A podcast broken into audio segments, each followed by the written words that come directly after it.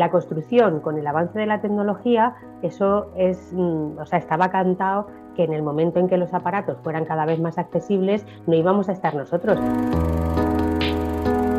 O sea, que, que cada uno haga lo que le dé la gana. O sea, que, que, estar en una obra no significa tener que estar escupiendo por el suelo.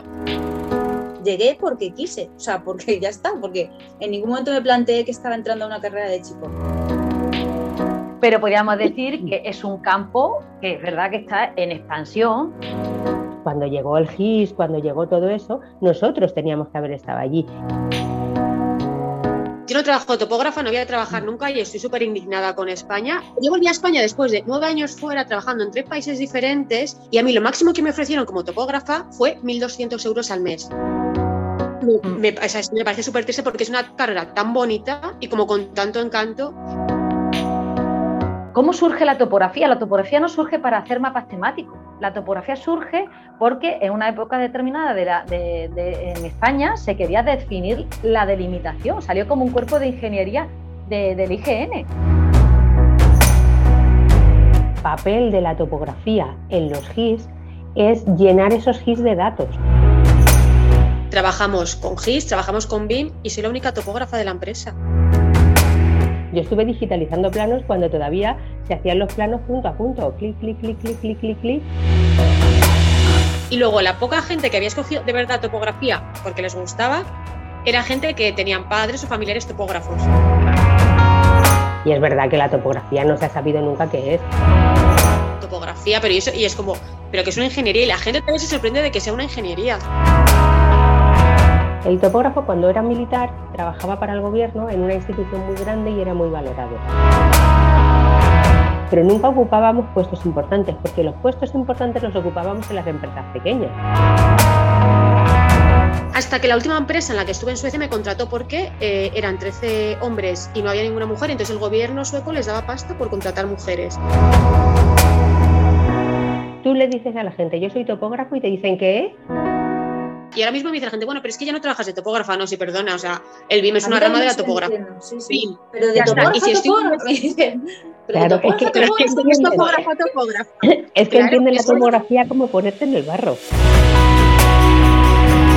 Tú has desarrollado tu, profesión porque has tenido la base de la topografía. Lorena ha desarrollado su profesión porque tiene una base de topografía. Ana también porque tiene su base en la topografía.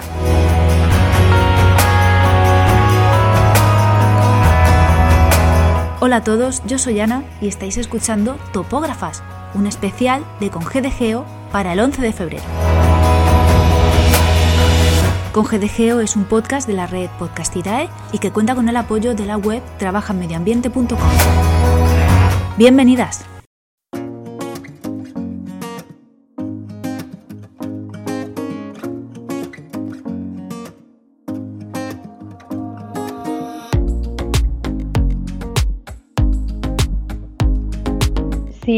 O sea, hay mucho de oficina, claro que sí. O sea, que, que si estudias topografía y a ti el campo y todo esto que estamos hablando y meterte en las cartas, que bueno, a ver, estos son anécdotas, que, que luego el trabajo es muy. Hay muchos días, hay mucho trabajo y la vida profesional es muy larga y otros días que haces otras cosas.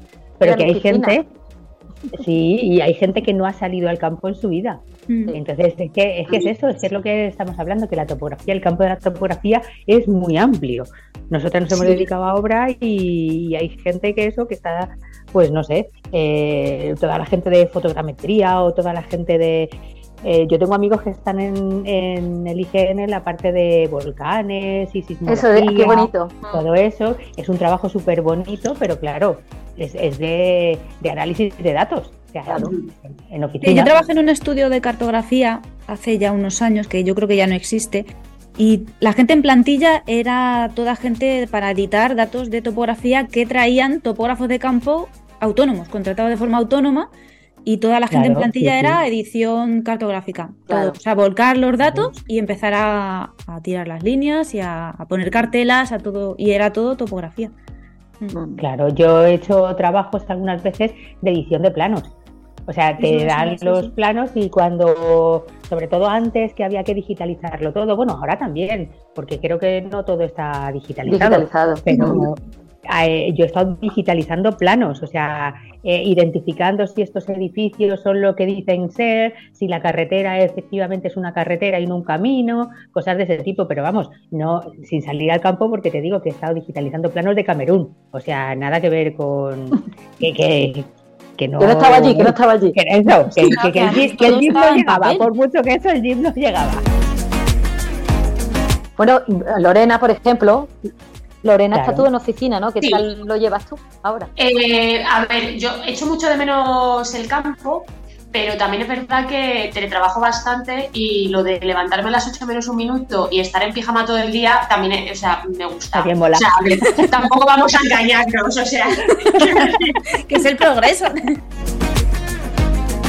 Claro, contigo. de menos el campo, sí, pero cuando tenía que salir a menos 20 grados y sabía que iba a estar 8 horas en el campo, que pues mm, probablemente al final del día ni vas ni los dedos de las manos ni de los pies y tal, pues a ver, que tienes un canto, ¿eh? o sea, que me encantaba estar ahí en mitad del bosque con todo nevado, todo precioso, pero que sí que es verdad que ahora los días que llueve yo estoy en pijama aquí con mi ordenador haciendo cositas en 3D, viendo cómo llueve en la calle, también está bien.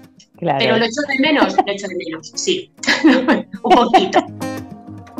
Pero nivelar, que es lo que más odio en este mundo, nivelar, es asqueroso. O sea, la nivelación me encantaba. Ay, qué va. Ah, era accesible, a mí me gustaba mucho. Pero vamos a ver, esto, otro llamamiento para Informática UPM, por favor. Eh, la gente pensante de este país, hay gente muy inteligente. No se, o sea, quiero decir, no se puede hacer algo para que se deje de nivelar y se mete un robot o algo. O sea, eso es una mierda. Pero si luego además siempre hay que amañarlo. O sea, siempre, yo amañaba en la universidad, amañaba en mi vida laboral. No, no amañaba. A ver, amañar se puede amañar todo, todo lo, todas las mediciones.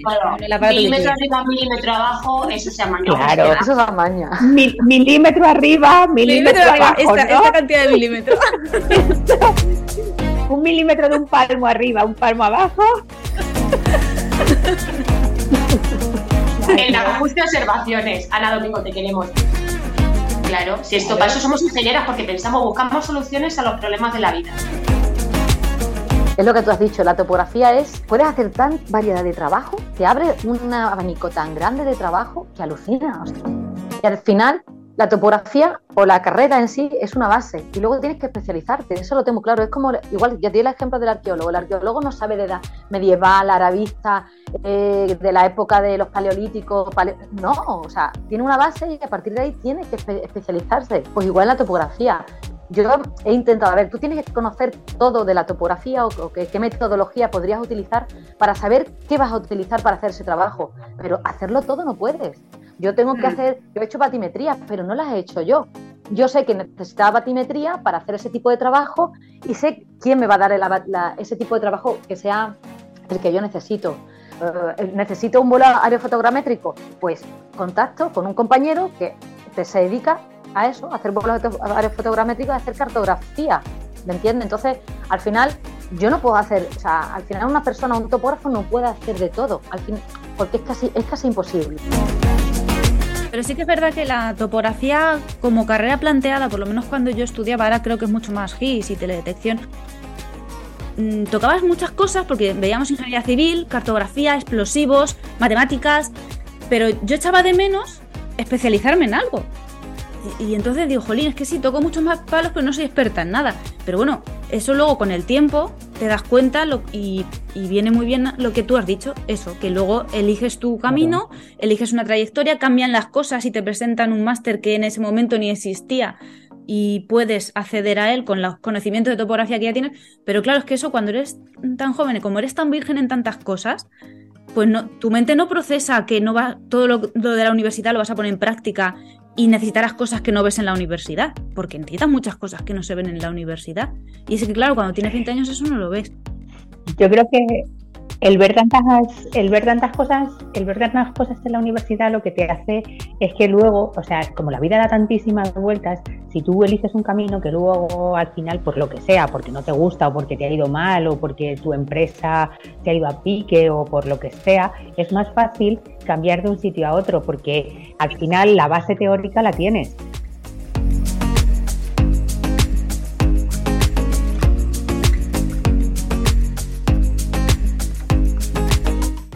Es que no sé, me tiré como echando currículum durante ocho años mientras trabajaba otras cosas y me di cuenta que también es verdad que igual era un fallo un poco de los sistemas de búsqueda de empleo, eh, que en el momento que etiquetabas tu carrera como topografía, dejabas de aparecer en las, en las demandas de empleo como demandante de trabajo en, en las carreras técnicas de informática o técnicas de industriales o técnicas... O sea, el hecho de poner tu carrera te cerraba el poder presentarte a procesos de otro tipo de ingeniería técnica. Pero es un poco un desconocimiento, ¿no? Porque yo lo que sí que he visto, no en portales de búsqueda de empleo aquí en, en España, sino fuera de España, que había muchísimos, muchísimos portales que ni siquiera te daban la opción de ingeniero en topografía. Y luego lo que sí me he dado cuenta aquí en España es que muchas, porque nosotros siempre, a ver, siempre digo, pues soy topógrafa, y hay muchísima gente que no sabe que es una ingeniería. Se deben de pensar que no tenemos a lo mejor el nivel suficiente, cuando tengo que decir que por lo menos en, en mi año, creo que en el tuyo también, topografía tenía tantísimos créditos que si nos hubieran reconocido las prácticas de Villarejo. Salvanés, Mm, eh, era una carrera superior. Queríamos carrera superior, sí.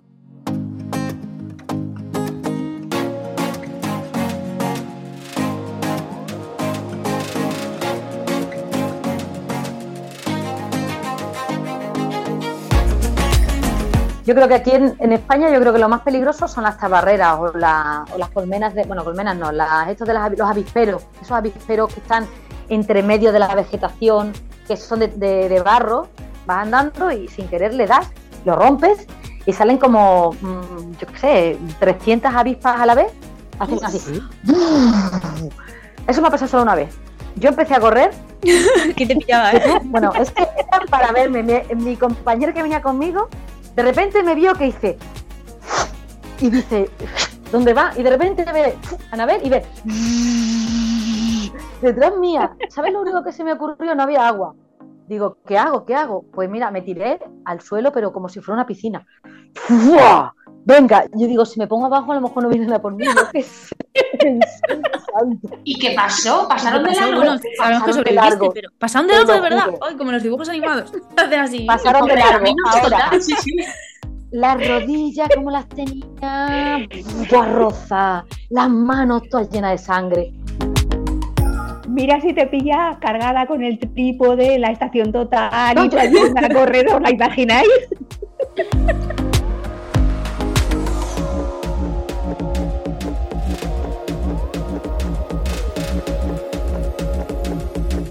¿Y habéis tenido alguna experiencia mala por ser mujer en, en la, carre- en la topografía? Yo, yo mala no, yo graciosa. Ah, graciosa. graciosas. Porque estuve trabajando con una persona, fue una obra pequeña, en un, marcando para una ampliación de Renfe.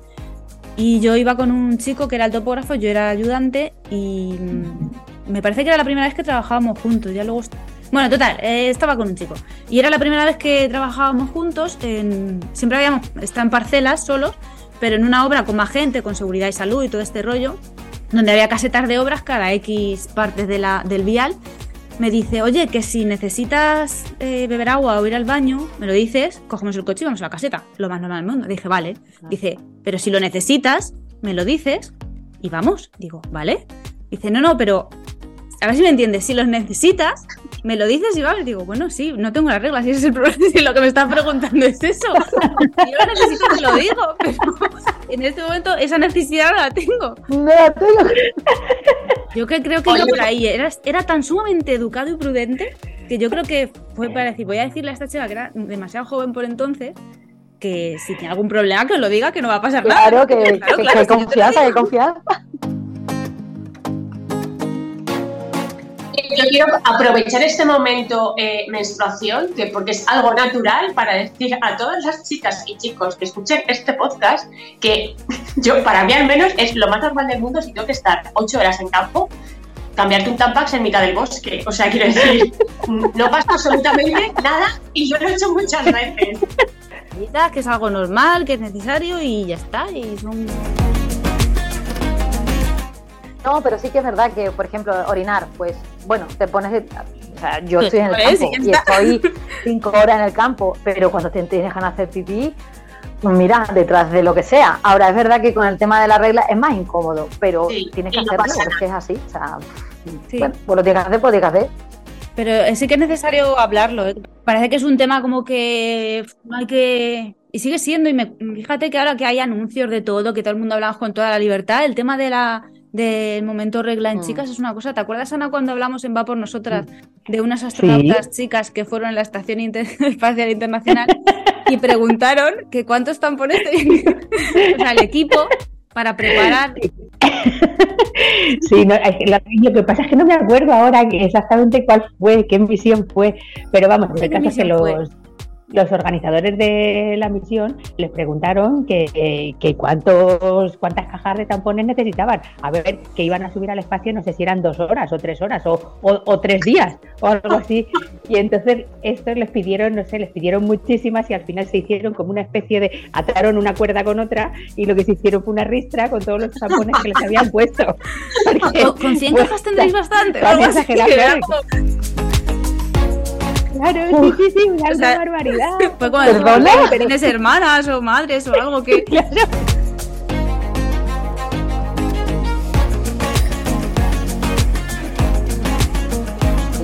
Sí, ¿no? y lo, lo que se debería respetar un poco más que al final pues pasas un día o dos malo, pero el trabajo sigue para adelante, o sea que no es una cosa que, que tú cuentas con una mujer profesional, que días malos tiene todo el mundo, tenga o no tenga la regla, o sea, son cosas que, que parece ser que Eso, hablar de menstruación está muy estigmatizado, pero que días malos puede haber por miles de razones en chicos y en chicas, o sea que, que parece Exacto, que hay hombres, la- que hay muchos hombres que tienen días malos también y- Exacto, y, y lo comprendemos. Pues pensamos que no lo van a entender y sí que lo entienden, ¿sabes? Porque me Sí, sí, sí, yo creo que cada vez más.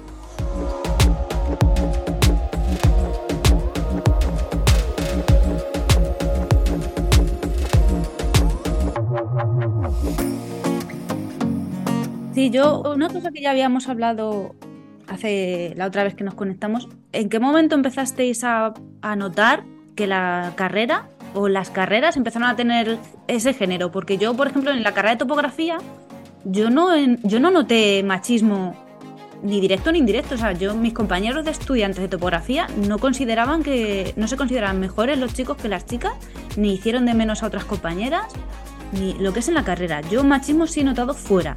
No fuera en la vida laboral, sino en la, la vida. Por el hecho de estudiar ingeniería, que parece que hay más chicas que o sea, más chicos que chicas, y que parece que, que, pues eso, que no es una carrera hecha para chicas. O yo eso me lo he notado fuera, que daban por hecho que por ser chica tenías que tener como otras carreras predestinadas. Pero lejos de eso, mi, mi experiencia, mi opinión es que las que decidimos estudiar ingeniería, digo ingeniería porque es el ejemplo más cercano, casi que me siento privilegiada, o sea, orgullosa de decir, pues es que soy de las pocas que deciden hacer esto y, lo, y no por decir, eh, tener en cuenta que soy de las pocas, sino no, con orgullo de decir es que soy de las pocas que eligen y, y, y me parece guay y no creo que nadie se, se moleste, por ejemplo, que haya pocos chicos en enfermería. Y Claro. que los chicos que, haya, que hayan elegido enfermería se sientan súper orgullosos de decir soy enfermero, o soy peluquero, o soy, no sé. Yo el machismo en la carrera de topografía, lo que es estudiante, no, no lo he notado nunca. No, ya te digo que no he tenido compañeros que me hayan hecho de menos ni se hayan creído mejor, ni profesores. No. Yo sí que tengo que decir que eh, sí que he visto muchísimo machismo eh, fuera de la carrera, o sea, a nivel profesional. En la universidad, por parte de mis compañeros, o sea, cero, o sea, nada. Pero sí que es verdad que tengo que decir que tuve una muy mala experiencia, de hecho, de las prácticas de Villarejo, que no voy a dar nombres de nadie, pero vamos, en mi equipo éramos tres chicas y dos chicos, y hubo un profesor que hizo comentarios de manera reiterativa acerca de que nosotras como éramos mujeres, que claro, que se veía que como que descansábamos demasiado, como que no queríamos cargar y tal, que bueno, que algún día llegaríamos al mundo laboral y a ver qué pasaba. La verdad es que desde ese momento mi visión hacia, hacia esa persona cambió, cambió bastante. Es Pero que no- esa no- persona seguramente sea machista con familiares, sobrinas. Con todo, efectivamente. Claro. no lo he vuelto a ver así de forma tan directa. Luego sí que es verdad que a nivel laboral me he cruzado con algún imbécil, pero quiero pensar que cada vez hay, cada vez hay menos. Y, y tengo que decir que tengo la suerte de ahora mismo, bueno, mi jefe es eh, maravilloso y mis compañeros también. Y de hecho yo, vamos, hablo abiertamente con, con mi jefe de este tipo de cosas y, y yo puedo decir que no gano menos que otra persona por ser mujer, no tengo un trato diferente a nadie por ser mujer. O sea, sí que es verdad que yo a día de hoy yo no veo discriminación a nivel eh, derechos de, de, una mujer trabajando. Otra cosa es que haya gente idiota que haga comentarios machistas o sexistas, porque igual que lo veo que se pueden meter con nosotras por ser mujeres, también está al otro lado ¿no? del sexismo de que a lo mejor por ser mujeres pues tenemos otra... Quiero decir, que te tratan de manera diferente, lo típico de, mm. bueno, pues no cargues tú con esto porque eres mujer, o a la hora de abrir una, yo que sé, a mí me cuesta mucho abrir las alcantarillas porque pesaban un montón, ¿no? Y era como, pues tú no te preocupes, no te hernies tú, ya lo abro yo. A ver, yo estoy en el, mundo laboral y soy autónoma, entonces se podría decir, pues la gente no te llama porque eres topógrafa y eres una mujer. A mí no me falta trabajo y en ningún momento ni me llaman a mí por ser mujer, ni me llaman a mí por no ser mujer, o sea, por, eh, ni por una cosa ni por otra. Te llaman porque eres profesional. Ya está, o sea, eres un profesional de la topografía.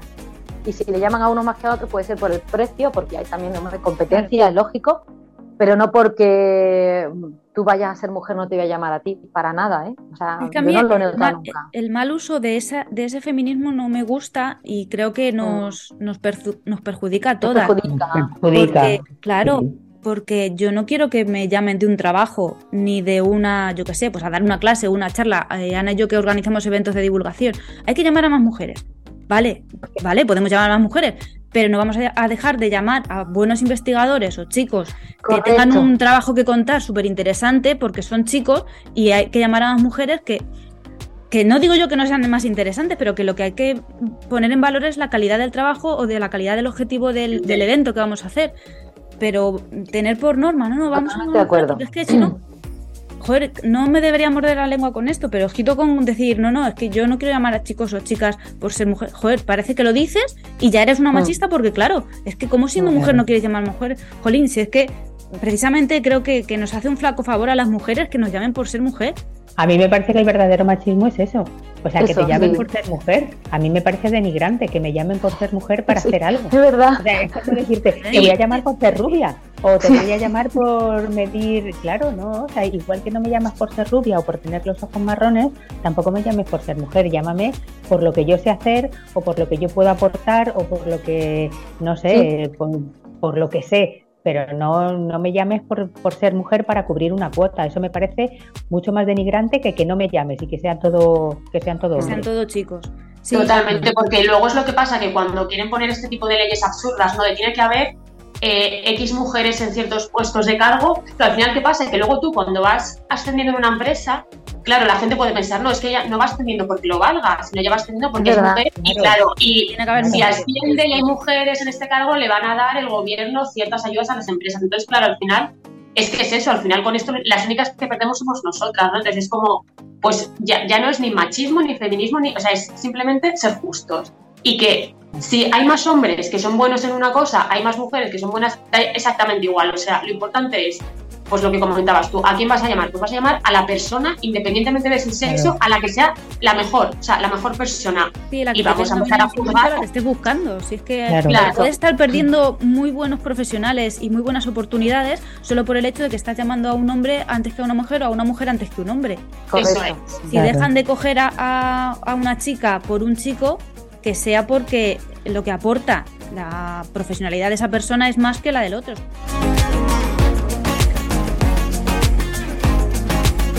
Otra cosa son las oportunidades. O sea, lo, justo es que todos tengamos las mismas oportunidades y que nos llamen por cómo hayamos aprovechado esas oportunidades. Eso sería lo justo. Lo que pasa es que sí que es verdad que en las empresas, sobre todo las empresas grandes, normalmente los puestos de responsabilidad llegan los hombres, porque siempre cuando tienen que elegir para el trabajo normal, o sea, o para la mano de obra, digamos, ahí da igual que seas un hombre o una mujer, pero en el momento en que te dan un puesto de responsabilidad es como si que como que el hombre va a tener más mano dura o va a ser va a ser capaz de llevar esa responsabilidad mejor o va a ser capaz de, de asumir eso mejor. Entonces, yo sí que he mm. notado que siempre que hay que ascender, si hay dos personas en igualdad de condiciones, si uno es hombre y otro mujer, el que sube es el hombre y la mujer tarda más. O sea, ahí sí que yo creo, que, eso, está, cambiando, eso está cambiando bastante. Porque sí que una cosa que a mí me ha molestado mucho, que es, es ilegal que tú vayas a una entrevista de trabajo y estés en torno a los 30 años y te pregunten cuáles son tus planes de, a futuros de si quieres formar una familia o no. Y sí que es verdad que sé que hace tiempo eh, a una mujer, claro, no le iban a dar más responsabilidad si estaba en más edad o si acaso decidía ser madre, entonces, claro, ya sabías que iba a estar durante X tiempo sin, sin trabajar. Pero quiero pensar que, o al menos yo lo que me estoy encontrando ahora mismo, eh, de hecho yo en mi equipo la mayoría somos mujeres y, y a la hora de ascender o darnos ciertas responsabilidades es independiente de que seamos mujeres, seamos hombres.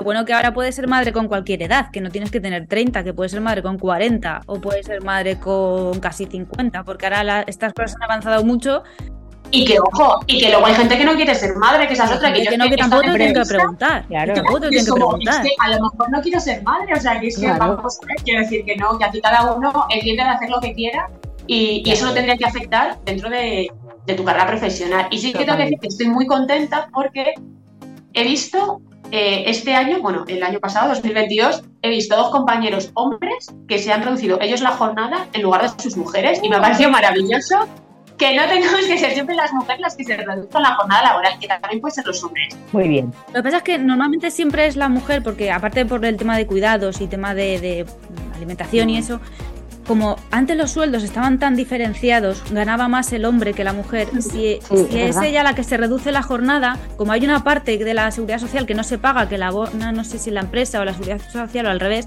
al final compensa más que se reduzca la jornada dependiendo del sueldo que se tenga. Entonces, como normalmente, claro, entonces ahora eso si por tema de convenios se supone que por los mismos cargos cobraremos lo mismo hombres y mujeres daría igual. Pero si en una pareja hay sueldos muy dispares, compensa que se reduzca la jornada uno, otro. Al final es estrategia. Pero claro, también hay que saberlo, ¿eh? que no todo el mundo sabe.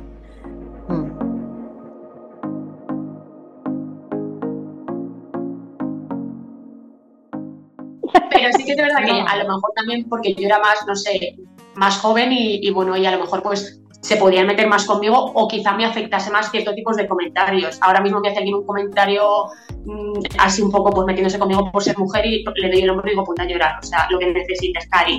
Pero sí que es verdad que empiezo... sí. sí, o sea, al final es que me doy cuenta que la gente que hace esas cosas de verdad es totalmente por porque tienen estima súper baja. algo, sí, sí. Complejos. Sí. Es patética.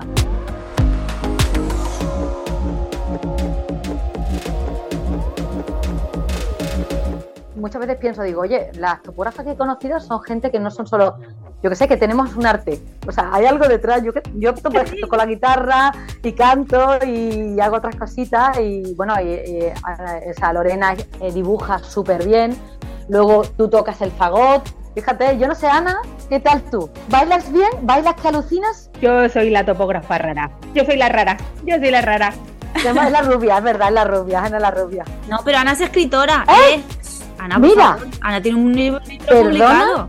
Eh, ¿no ves? Estardos no lo sabían. Es que como ha llovido ya mucho. Ah, es verdad, Ana es escritora. Ay, ay. No, me, no me habéis seguido, no me habéis seguido en las redes. No, no, pero es que es que escribir es súper complicado. o sea, que si eres escritora, o sea, imagínate, ¿eh? vamos, vamos. ¿Cuántos ingenieros son escritores o son mm, música o son eh, perfectos pintores de. No, no. No, aquí es que nos hemos juntado un supergrupo. Oye, pero ¿no pasa que mm, si hay algo que tengan en común todos los topógrafos de todas, o sea, he conocido topógrafos de todas partes del mundo, y si algo hay en común que me ha parecido a mí de todos los topógrafos, es que somos especialmente extrovertidos, como muy simpáticos, de estar todo haciendo bromas, no, como muy buen rollero. O sea, no sé por qué, pero es como que los topógrafos somos idiotas de base. O sea, es como que va dentro de nuestra de base. ser mongolos. Sí, sí, sí, yo ahí estoy contigo. Yo creo que es de las pocas carreras en las que hemos acabado conociéndonos todos, por mucho que hayamos sido muchos en la escuela, pocos, lo que sea, y todos seguimos siendo amigos y todos mm, nos pasábamos los apuntes. Yo eso hablo, por ejemplo, con mis hijos que ahora están haciendo ingenierías o con otros amigos que han hecho otras carreras o lo que sea, y ese rollo que ha habido siempre entre los topógrafos es entre los topógrafos. Ya está. Sí, además como no somos muchos, o sea, que, que somos pocos, nos conocemos todos. Un topógrafo es como que en plan, no puede ser que seas topógrafo, o sea, imposible.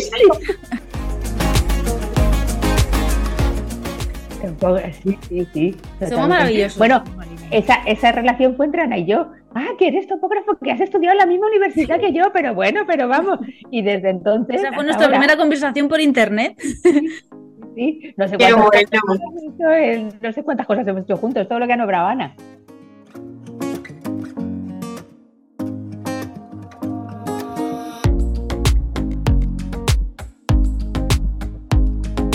Poner en valor la topografía y la topografía femenina y la topografía sin género.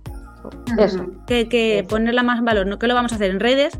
Que nos sigan en redes. Invitamos a la gente a que nos pregunte. Invitamos a las Sí. escuelas de topografía a que. Que por cierto, quiero mandar A un que- saludo a a, que la Escuela de. Topografía de Ávila, que me ha escrito por Twitter. Están muy contentos con el podcast también. Pero Ah, me parece que ya no se llama topografía. Era otro. Han cambiado de nombre, los de Ávila. Oye, pues podemos aprovechar a que Ávila nos invite a ir a dar una charlita y de paso pues pasamos el día en Ávila y comemos. Ahí está. que- Vale, Hombre, pues venga. claro. Ávila toda la escuela de allí Ávila. estamos. Tú imagínate el Ávila. G4 ahí, venga, vamos a dar una charla. Podemos hacer una ronda por las escuelas de España. Que Ah, esto de de eso. España. Muy bien. La idea del programa. no había una por las Una ronda por todas. Eh, Yo lo que diría es que animo a todos aquellas, a que, bueno, aquellas personas o aquellos chicos y chicas que quieren, están animados a hacer una ingeniería, porque la topografía es mucho más que medir. Muy Ahí lo bien. dejo. Sí, es verdad. Ay. Es que es mucho más que medir. Muy bien, Ana. Muy bien, Ana. Y yo tengo que decirles que los mapas molan mil. También. Eso es. ¡uh! Bueno, Sí. Y bueno, pues ya aprovecho también hago aquí mi, cuña publicitaria. Eh, el es maravilloso, de verdad. O sea, por favor, más topógrafos en BIM, que hay un montón de ingenieros de todo, un montón de arquitectos. Pero la visión que tenemos los topógrafos del BIM, que es que no es que solamente podamos modelar, ser coordinadores y managers, sino que nosotros, con nuestro escáner láser y todas nuestras cositas de topografía, podemos además extraer toda esa información de campo. Así que otra rama maravillosa también, el BIM, pues ahí está. y yo invito a todos a que compartáis vuestros consejos topográficos con el hashtag con en cualquier red, porque todas estas van a ver todas las redes, en Twitter, en Facebook, en Instagram, en Mastodon, también vamos a hacer ahí un Mastodon. Eso. ¡Que nos cierran la puerta! Así que nada, pues chicas, un placer.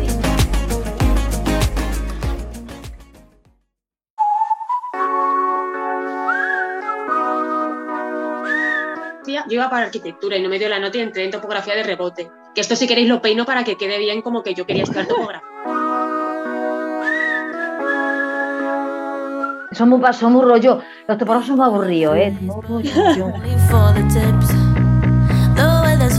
Como que los topógrafos somos ahí el último. Sí, el último. Perdona, o sea, no, no, no, mira lo que Es hago, que mira la lo que es. Hasta ahí podíamos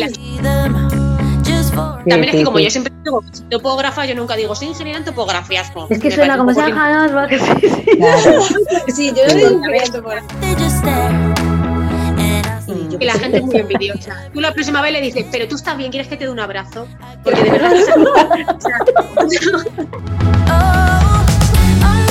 no me salía curro, vi a un topógrafo de 500 años por la calle y me puse a llorar gritándole que porque eran tan racistas en ese país y yo, que solo quiero trabajar si son los racistas de mierda. Nos dices cuánto tiempo para no enrollarnos nosotras.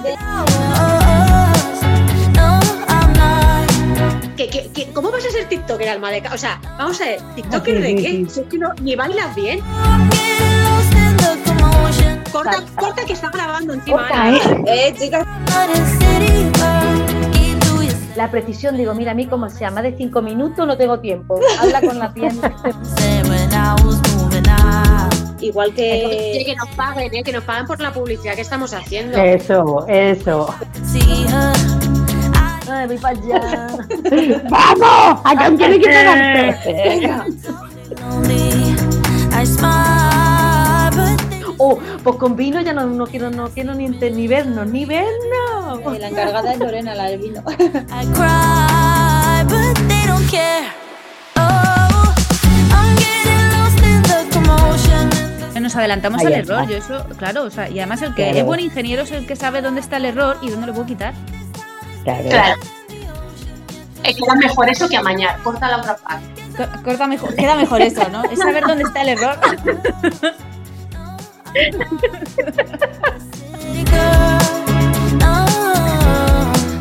O tres. Dos semanas y luego todo el año haciendo los cálculos. Y luego todo el año haciendo los cálculos para.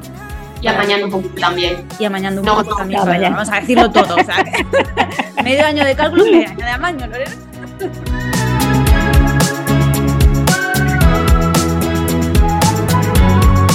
Me pican muchísimo, soy la típica a la que le pican todo, que el de al lado no le pica nada y a mí todo. Yo al revés. No, Yo yo sí, sí, yo nada, también, yo soy al revés. no nos vamos a volver a encontrar. I smile, but they just stare. Ana, grábalo, esto grábalo que ya tiene el programa.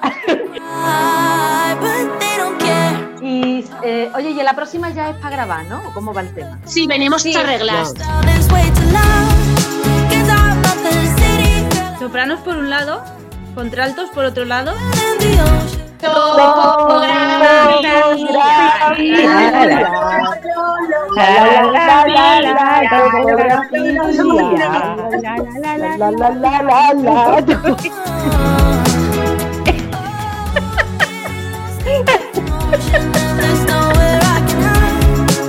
Queridas escuelas de topografía, si lo hacemos en directo nos sale mejor. Por favor, invítennos. De aquí a Eurovisión, lo veo.